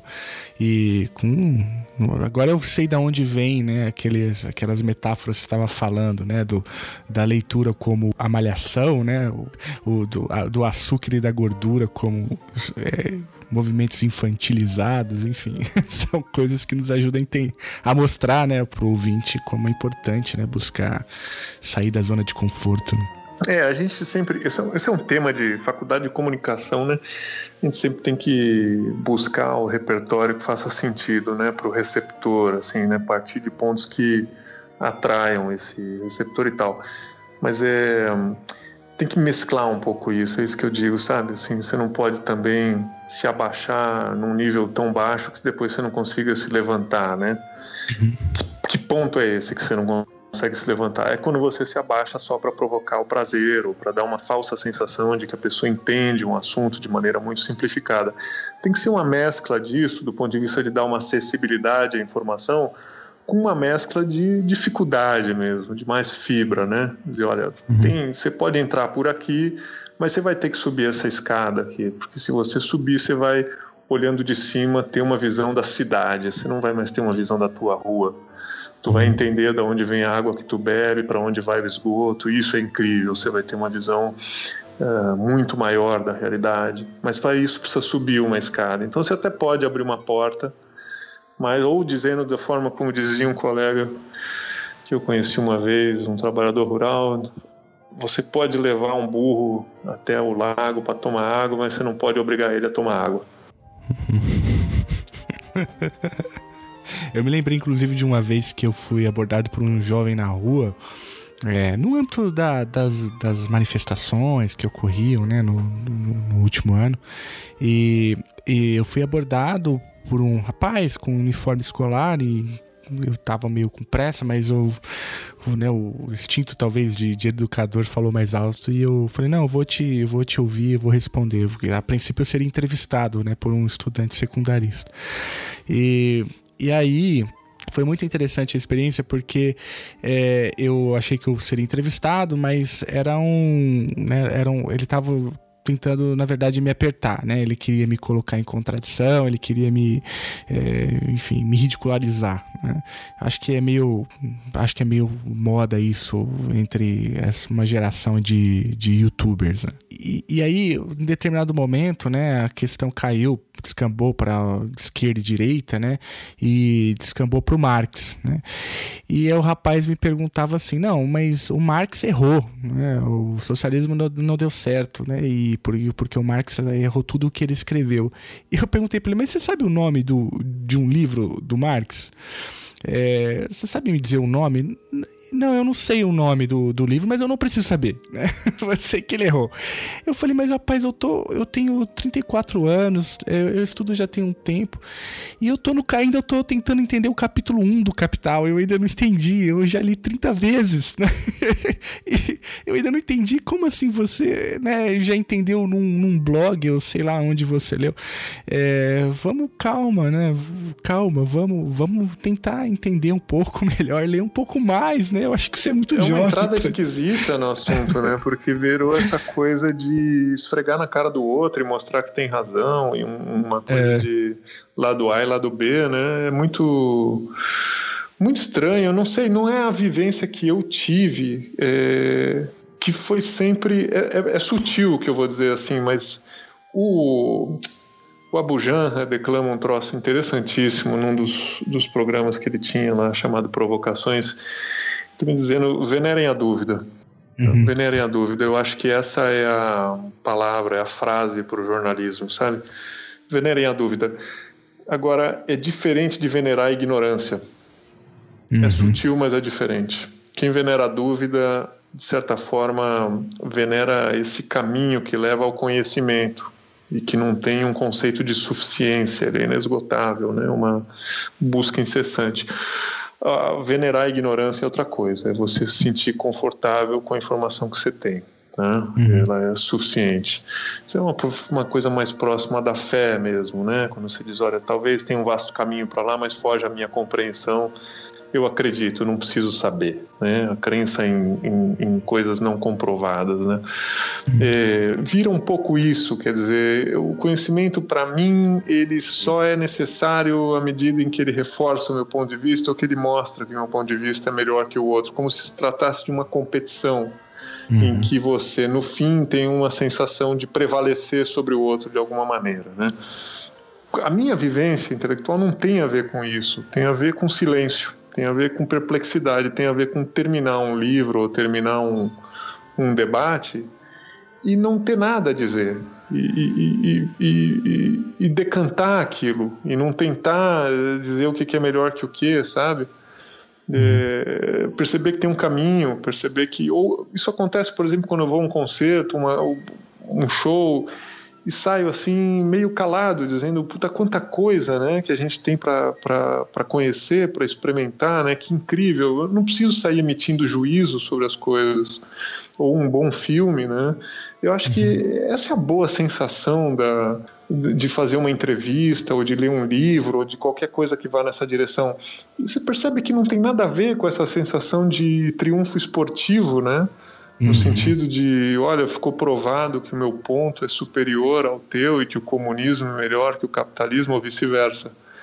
É, eu acabei de fazer hoje, por exemplo, um, a primeira versão de um de um roteiro de um vídeo. A gente tem feito alguns vídeos no Nexo explicando a história do, de alguns países, né? Fizemos Venezuela, Irã Israel. E estava escrevendo sobre a Coreia do Norte. É, não é impossível você terminar um negócio desse e falar, tá vendo, a Coreia do Norte é um lixo, ou terminar, tá vendo, é o melhor regime do mundo. Não tem nada a ver com isso. Uhum. Tem a ver com você acompanhar uma história desde, sei lá, 1910 e falar, puta, que incrível, né? Como é que foi possível? Como é que, como é que um regime como esse, que mistura questões do marxismo-leninismo, que mistura umas questões que são tão próprias da cultura oriental, que, que tem coisas que estavam na base do imperialismo japonês, né? essa questão da divinização, tem uma questão, um aspecto monárquico no regime norte-coreano, de, de, de, de, descendência de sangue, né? de dinastia, mas ao mesmo tempo é um regime que na sua origem era ligado ao Partido Comunista Soviético, ao Partido Comunista Chinês você termina perplexo com o caminho que as, que as coisas seguem, né, e onde elas desembocam e tal. Não consigo terminar um processo como esse é, com uma sensação de que eu provei um ponto de vista de que uma coisa seja melhor que a outra. É, e, e, tudo bem, sabe? Eu acho que tem muita crítica a esse tipo de coisa que eu estou dizendo, né? Frequentemente é uma crítica de, de dizer que é uma coisa de ficar em cima do muro, né? De não ser conclusivo, etc. e tal. É, eu acho que esse não é o meu papel e talvez esse seja um conforto do jornalismo em relação à atividade acadêmica, né? Eu não preciso dar uma conclusão para as pessoas assertiva a respeito de uma determinada realidade, porque basicamente o meu trabalho é fazer a descrição, né?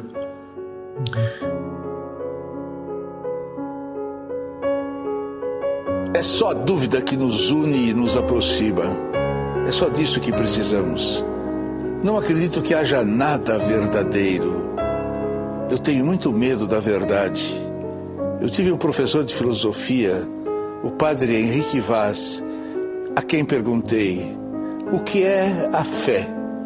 Ele me respondeu que a fé é a dúvida, porque somente ela nos é possível.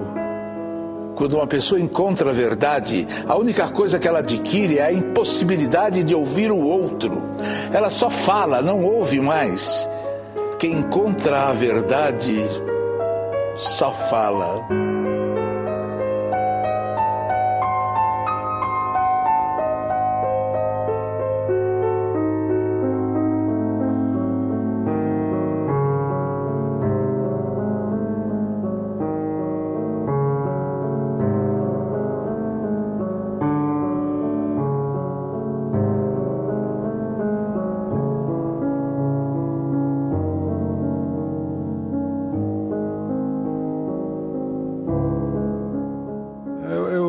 Acho que tem um, tem um elemento nisso tudo que você está falando, Charlotte, que, e, e, aí olhando do, do, nosso lado, né, de, de especialistas e, e, de pessoas que às vezes são chamadas a dar opinião, é, que você também já mencionou na, nas falas anteriores, né? É, a realidade é complexa, né? É, e se você quer ter uma, uma postura minimamente sofisticada, você tem, você tem que de alguma maneira dar conta dessa, dessa complexidade, né? Até uma postura honesta. E isso, é, muitas vezes, para o jornalista é, tradicional, vamos dizer assim, ou, ou é, para os veículos mais, mais tradicionais, para a opinião pública, é, isso é desconfortável, né?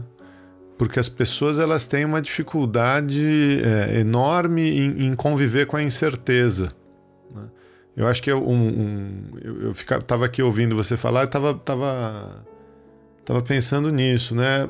As pessoas, é, é, em, em, um certo sentido, eu acho que é até uma questão de, de, de autoconfiança, de, de concepção de você mesmo, enfim, né? A, a, pessoa precisar de uma certeza, né? É, é, não ter dificuldade de conviver com a dúvida.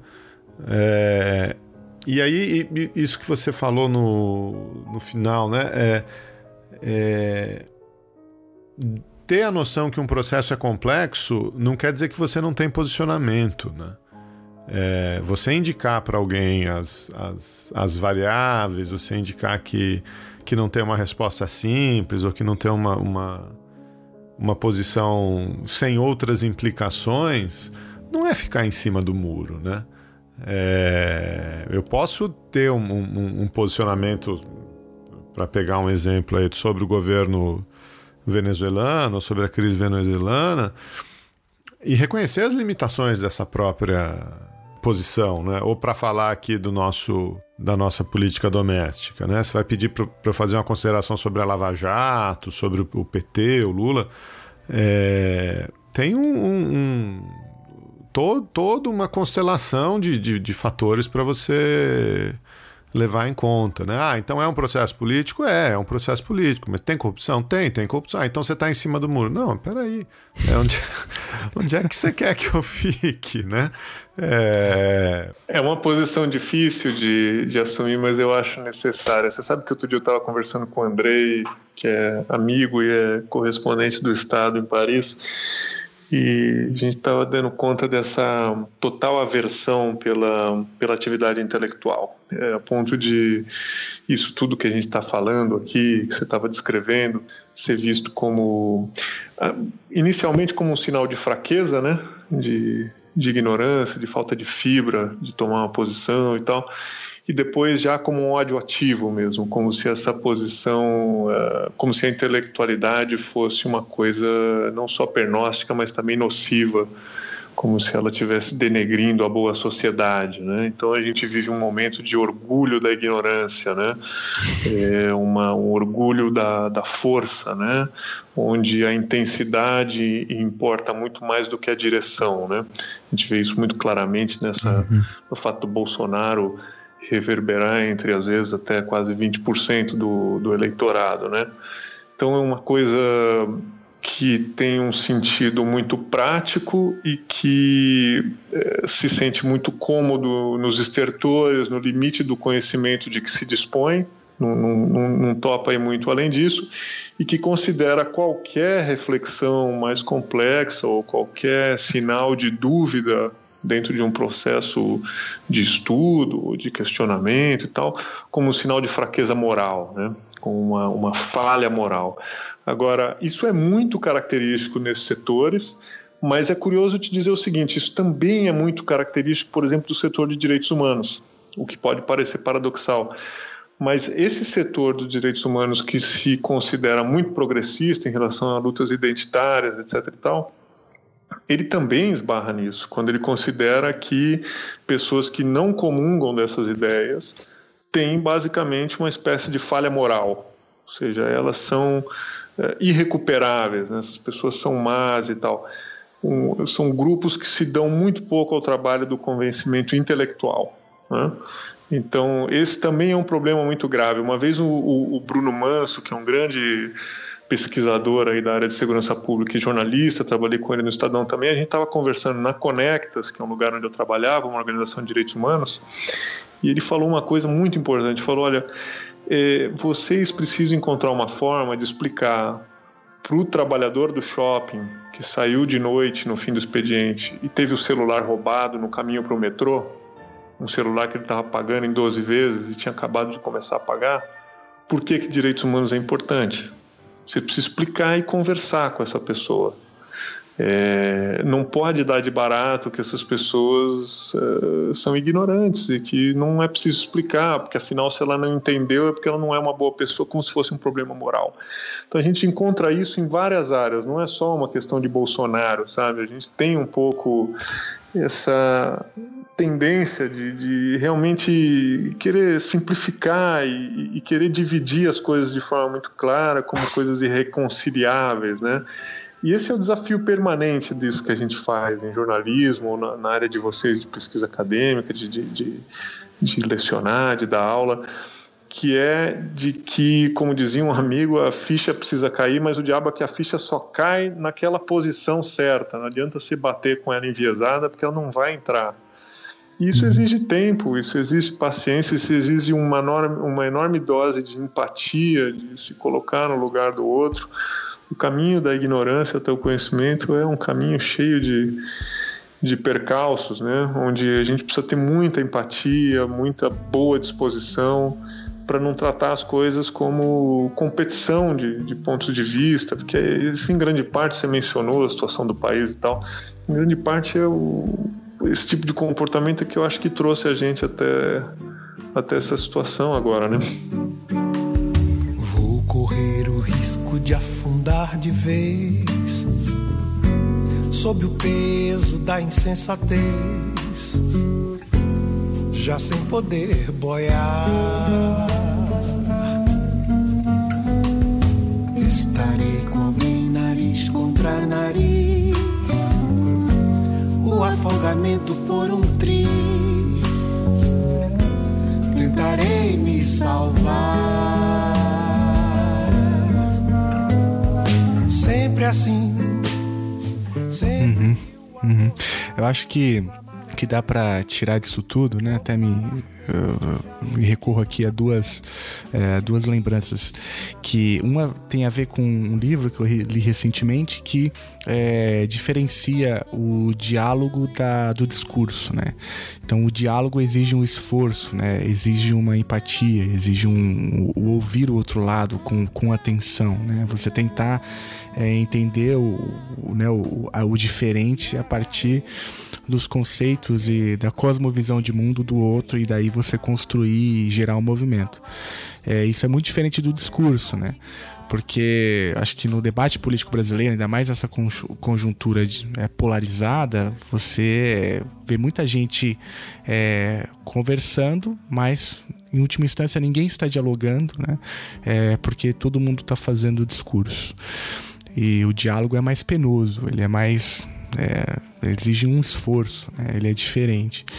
E, eu, e aí, uma segunda coisa que me ocorreu é uma aluna, chama Júlia, né? Uma aluna minha. E eu tendo um debate muito parecido com ela, é, e ela, ela me, me, ensinou uma palavra nova, né? Que tá na boca da juventude, que eu não conhecia, né? Ela falava que o debate político no Brasil hoje, ele, tá, ele é o debate político do, do lacre, né? Que é uma gíria dos jovens, né? Que tá todo mundo tentando lacrar, professor. Ela falava que é, que é justamente você fazer uma o que você chamou né, é de, do padrão publicitário do debate político. Você é, fazer a frase, falar a frase, frase de efeito ali, é, formular de maneira que gera um efeito ali imediato, né? Mas que em última instância não tem fundamento nenhum, não tem profundidade, né? Não tem leitura. É avesso à complexidade. A tal ponto, essa foi uma sacada do Tubas que trabalhava comigo na Vice, a tal ponto que a gente estava acompanhando o eh, debate presidencial na eleição anterior, ele percebeu uma coisa que eu achei muito sacada, que é o seguinte: os debates eleitorais já naquele, naquele ano já eram feitos não para as pessoas que estavam assistindo ao vivo o debate, mas eles estavam sendo feitos esses debates com um discurso que permitia a imediata memetização do que estava sendo dito. Para criar um bordão e transformar numa propaganda, né? É, você fala num debate eleitoral ou você fala no Roda Viva, sei lá onde, e você já está calculando uma fórmula, uma forma de falar, ou uma expressão, uma figura de linguagem, alguma coisa que vai render uma memetização uhum. e que uhum. vai fazer aquele assunto ecoar e reverberar ao longo da semana muito para muito além do que só a audiência daquele debate ou daquele momento foi capaz de captar. Acho que um exemplo que teve aí foi o Eduardo Jorge, assim, o Eduardo, um exemplo bem caricato, né? Uhum. Eu acho também que o Suplicy faz muito isso. Uma vez eu fiz uma matéria com o Suplicy, entrevistei ele, tentando entender se ele era consciente do elemento memetizador dele na política. Em que medida a figura dele era memetizada por uma coisa espontânea ou era uma coisa de caso pensado. Porque ele é um grande, um grande meme, né, o Suplicy. Uhum. E, e, eu acho que tem a ver com isso que você está dizendo de lacrar, né? São todas ideias próprias das redes sociais e da internet em que tudo tem que ser empacotado de maneira impactante e, se possível, divertida e, como eu dizia, confortável. Então, tudo no fim deságua nesse, nesse universo né, do, do Facebook, do Twitter ainda é um uhum. pouco melhorzinho, né? Mas principalmente do, do Facebook. Então, tornam-se também, além de, além de ser um discurso e não um diálogo, torna-se um discurso bizarro porque ele sequer está sendo feito para aquele momento, né? Ele está sendo feito para um consumo numa outra plataforma que vai, que vai começar a acontecer a partir dali, né? Uhum, uhum. É, e nesse debate, nessa corrida eleitoral agora também, é, dá para ver isso também, né? Algumas falas, muitas vezes fora de contexto, muitas vezes respondendo uma pergunta que não foi feita, mas que tem esse objetivo, né? De, de viralizar a partir de um meme, né? Tem, tem gente trabalhando nessa agenda é, enquanto eu vos falo. Exato, é. Bom, tá lá, é. o Bolsonaro fazendo flexão de braço, isso. O Ciro, enfim, não vou ficar enumerando porque eu não vou conseguir falar de todos e não posso. É, mas eu acho que os, esses são os dois principais, eu diria, né? É, o Ciro também, com, com o Cirão da Massa, né? Viralizando a, né? A, os movimentos bruscos que ele faz em debates, né? E, e o Bolsonaro. E, em hipótese alguma, eu tô querendo colocar os dois no mesmo é, espectro político, não é isso? Mas é a estratégia, né? De, de diálogo, principalmente com a juventude, né? É, a dinâmica em si não é tão nova, né? Quer dizer, se pensar que um comício filmado para passar na televisão era em essência a mesma coisa. Muda o, muda o meio, né? E na uhum. faculdade a gente lê um cara chamado McLuhan que diz que o meio é a mensagem, né? Então, é isso, né? O meio também acaba mudando aquilo, moldando aquilo que você está dizendo, né? De alguma forma. Uhum. É difícil ficar dizendo bom ou mal, né? Eu tenho um colega no jornal, Camilo Rocha, que é DJ, além de jornalista. Ele é um cara muito aberto, muito antenado e tal. E a gente fala muito sobre música. E eu fico provocando ele, por exemplo, digo, olha, bicho, depois de bar, não precisa ter mais nada. Podia ter acabado a música ali, sabe? Quando depois é uma perda e tal, ele fica doido. Mas é, é um pouco exagerar uma coisa que no fundo eu sei que tem um pouco disso também, né? Que é talvez eu dou esse desconto, sabe? Talvez uh, eu não seja também a melhor pessoa para falar essas coisas que eu estou dizendo, porque eu reconheço que eu tenho um certo vício de olhar a novidade, o futuro com desconfiança. Algumas pessoas uh, olham com otimismo e com esperança, né? E veem o desenvolvimento da história como uma linha progressiva e ascendente. Eu não tenho muito essa visão da história. Eu acho que é uma linha mais errática, cheio de altos e baixos, né? Nada garante que a gente esteja inexoravelmente, inevitavelmente caminhando para um caminho de desenvolvimento. Né? Eu acho que a gente pode ter linearmente no tempo períodos anteriores que foram em grande medida superiores, melhores do que os períodos que a gente vive hoje, que vai viver no futuro. É, não acredito na ideia de ascensão da humanidade. Então eu não acho que todas essas novidades sejam, em essência e por definição, uh, partes de um desenvolvimento. Pode ser simplesmente produtos para consumo entretenimento que acabaram hipertrofiados também, sabe? Nossa, essa sua fala é muito interessante, né? Porque ela tem. Ela extrapola em muito o jornalismo, né? E resvala, eu acho que em boa parte do debate das ciências humanas. Né? Porque, como a gente tem falado desde o início, eu chamei lá do seu né, encantamento pela complexidade, isso leva necessariamente a uma leitura do, do dos movimentos históricos, né? Porque para você descomplexificar aquilo que é em essência complexo, você tem que fazer necessariamente uma leitura atemporal do fenômeno, né? Porque só a temporalidade, é só você tirar, né? Só tirando né, o, o, o, o determinado evento que você pretende entender da sua trajetória histórica que você consegue dizer de maneira temporal, por meio de uma ou duas variáveis que você criou, é, que aquilo é A ou B, né?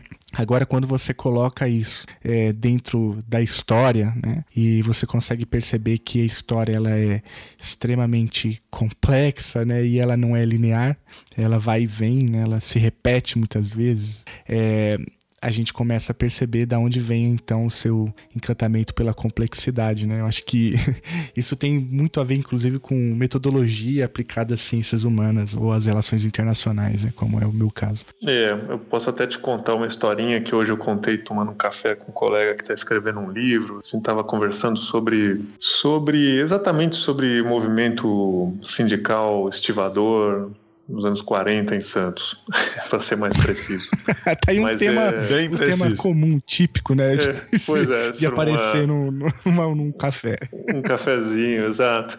Mas aí eu tenho um, o meu avô, é, nós somos uma família de caiçara, né? E meu avô era pescador e tal, ele acabou também trabalhando como estivador, etc e tal. Eu estava lembrando essas histórias com esse colega, eu falei, putz, meu avô contava uma coisa que eu acho que tem muito a ver com isso que você acabou de dizer e com o que a gente está falando sobre linha histórica e esses eventos, né?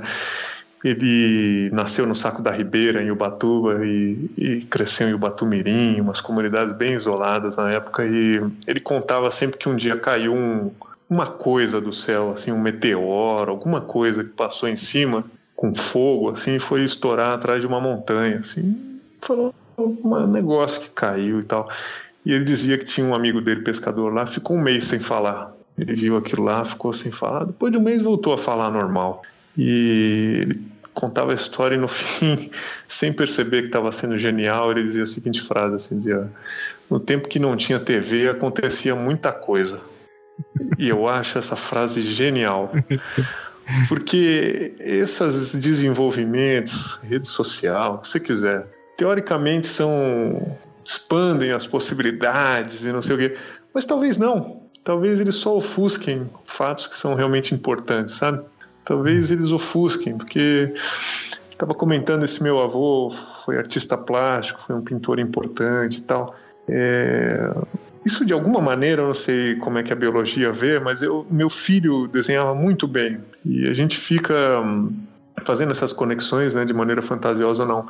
Mas hoje, entre, desenhar e mexer no celular, ele prefere mexer no celular. Né? Então, é uma droga, de certa maneira. É um troço que ofusca, porque ele te ocupa tempo, ele te ocupa, ele te entretém de uma forma que faz o tempo passar de maneira vazia, né? E eu fico me perguntando exatamente sobre essa frase do meu avô, quer dizer, tempo que não tinha TV acontecia muita coisa. Então, quando a gente não estava olhando a realidade intermediada por uma tela, a gente estava vivendo a realidade. E a gente era ignorante sobre essa realidade, a gente ficava fantasiado, embasbacado. A gente, como amigo dele, perdia a fala durante um mês, porque não sabia o que dizer sobre um determinado fenômeno gente punha para dentro antes de pôr para fora. Eu acho que tem muita coisa nessa historinha que ele contava. E eu sinto um pouco da tecnologia, a relação que eu tenho é um pouco de de uma coisa que tem em grande medida ofuscado a compreensão em vez de iluminar. Uma diferença sutil também, né, entre iluminar e ofuscar. Eu acho que ela não está jogando luz sobre os fenômenos, ela está acendendo uma luz que causa uma disfunção em grande medida. Ela atrai atenção para coisas que na verdade atrapalham a compreensão dos fenômenos. E aí é onde o rabo começa a abanar o cachorro, né? E a coisa começa a atrapalhar mais do que, do que ajudar. É, tem uma outra expressão que eu uso que é que quanto mais luz, mais sombra, né? Também. Quanto mais você joga luz é, sobre os fenômenos da sociedade, mais você percebe as partes negras, né? Mais você percebe as partes. Exato. Agora, só para tornar claro, quer dizer, também, tudo bem, eu reconheço que eu sou um cara com uma, uma cabeça velha, etc e tal, mas assim, eu não estou dizendo que tudo tem que regredir, né? Que tem que. Não é a desconstrução dessas coisas, para que fique bem claro, né? O que eu acho é muito positivo, etc e tal. Mas sinto falta de que cada coisa ocupe o seu espaço, quer dizer é, como eu dizia anteriormente, né, o livro continua sendo importante. Por alguma razão, os clássicos da literatura são clássicos, e você só entende isso depois que você termina de ler um clássico, né? E você tem aquela sensação de falar, porra, por isso por isso que todo mundo sabe quem é o Corcunda de Notre Dame. Quer dizer, que você para pra pensar e fala, por que, que todo mundo sabe quem é o Corcunda de Notre Dame? Tem alguma coisa nesse personagem, nesse livro, que fez com que um troço escrito no século XIX seja popular hoje, seja um filme da Disney. Você tem que ir lá ver o que, que é. Ou quando você fala de 20 mil léguas submarino, o que você quiser, entendeu? Don Quixote. É, Karamazov, qualquer coisa. Então você precisa ir ver esses, essas, essas, esses livros, certos discos, certas coisas precisam ter o seu espaço também. Essa é a minha briga. Quer dizer, não tem problema Facebook. Não tem problema desde que o espaço do Facebook seja o espaço do Facebook. Agora, quando o espaço do Facebook é tudo, quando o canal do YouTube é tudo, e quando você passa em cima do jornalismo, em cima da educação, a dizer que qualquer vídeo de três minutos te faz entender uma determinada realidade, aí você começa a ter um problema, porque é quando o produto é mais importante que o conteúdo.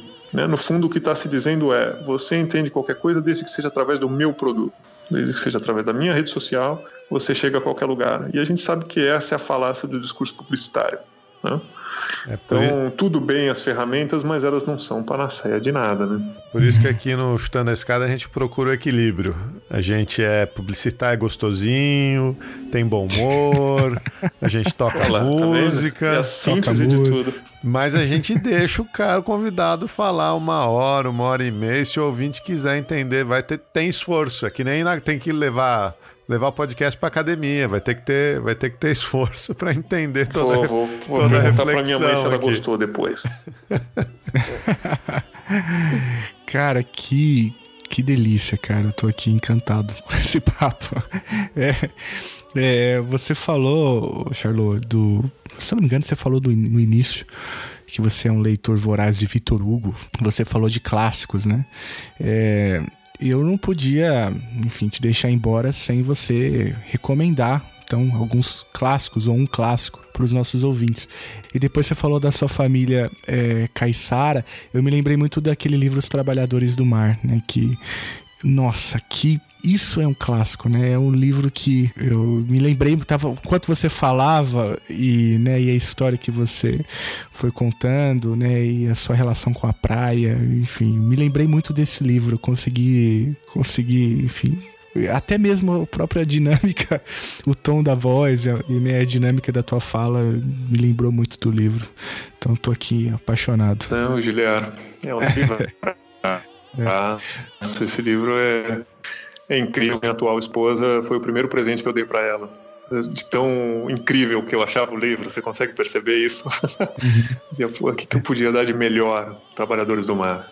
É, é. é, é incrível, né? É um livraço, eu acho que. E foi um livro até interessante você mencionar, porque foi um livro que eu comecei e parei de ler, acho que uma vez ou duas. Ele, uhum. de entrada, para mim, não funcionou, e depois se tornou o meu livro preferido, um dos meus livros preferidos. É, realmente é. ele é incrível. E, na mesma toada, eu tenho descoberto muitos significados no 20 Mil Léguas Submarina do Júlio Verne, que é um pouco contemporâneo uhum. ali.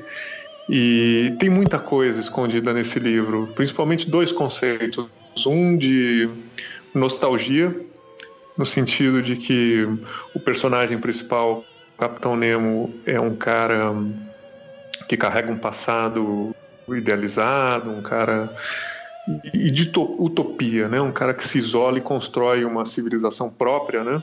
Até no sentido geográfico, uma, uma coisa submarina, né? No avesso da, da, da humanidade, né? Na parte de baixo e tal, que são duas, dois termos que para mim são muito presentes, assim, nostalgia e utopia são dois temas com os quais eu me debato muito. Que fantástico. Eu achei que eu ia falar do Nexo, eu terminei falando de Victor Hugo. E a gente nem bebeu. É, é, nem bebemos. Ou, ou bebemos, né? Isso ninguém nunca saberá. Não é isso, exatamente. Sabe onde eu bebo? No Mamilos, outro podcast. Contar um segredo apimentado no final. As duas vezes que eu fui lá, tomei uísque com a Juliana. Aí. Quer dizer, elas me dão, né? Elas não bebem. Mas enfim, falta isso no chutando, hein? Fica a sugestão. Não, a gente te grava ao vivo da próxima vez. Então. Pois é, tem que deixar é. um black label aí, né? Nos, nos estúdios. Olha só, revelado o segredo do Mamilos aqui. Exclusivo no esse cara. Cagam as fontes, é um sucesso garantido. É, muito bom, cara.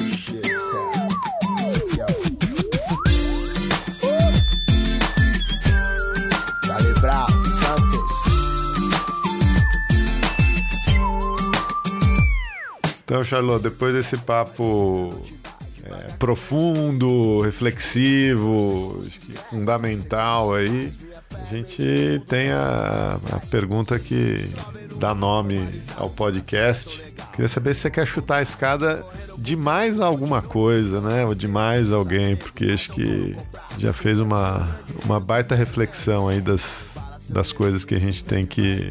teria que trabalhar na nossa sociedade, né? Mas fica aí o seu, seu momento de desabafo, né? Você quer. De quem você gostaria de chutar a escada? Tem, tem que ter um nome próprio? Não, Não, pode ser de não. alguma coisa. Pode Não. ser de Pode ser quem genérico. ou do que, pode. Pode Fica ser, pode ser extremamente polêmico, pode ser discurso de ódio. Olha, depois de, tudo, depois de tudo que você falou, eu sei que vem coisa boa. Então, a resposta é pode. Digo que eu trabalhei com direitos humanos muitos anos, mas eu nunca consegui superar o meu ódio pelo Corinthians. Qualquer oportunidade que eu, como bom santista, tiver de chutar a escada, vai ser desse time. cara.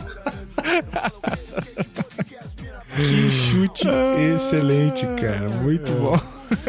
Olha, eu como, como Santista também me. me- toda, toda a minha empatia Se aqui, todo, todo- tô- me junto à causa. Vou espancar a escada, meu, no bom sentido, claro.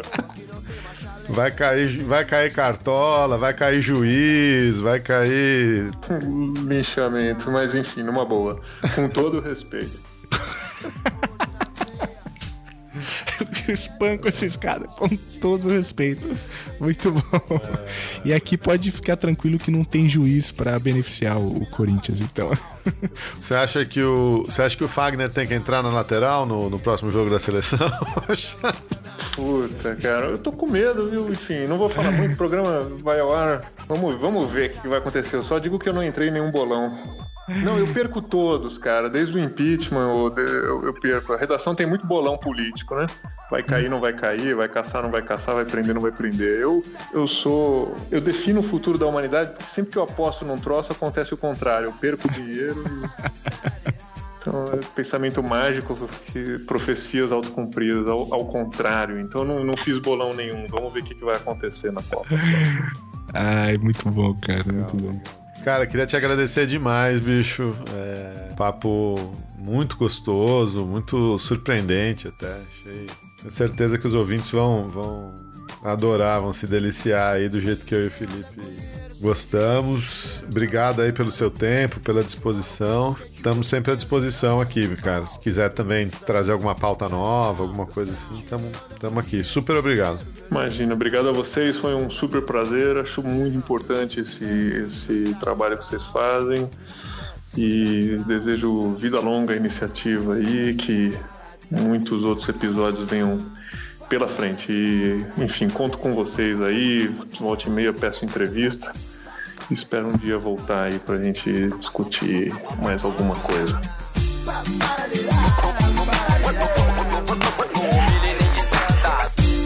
É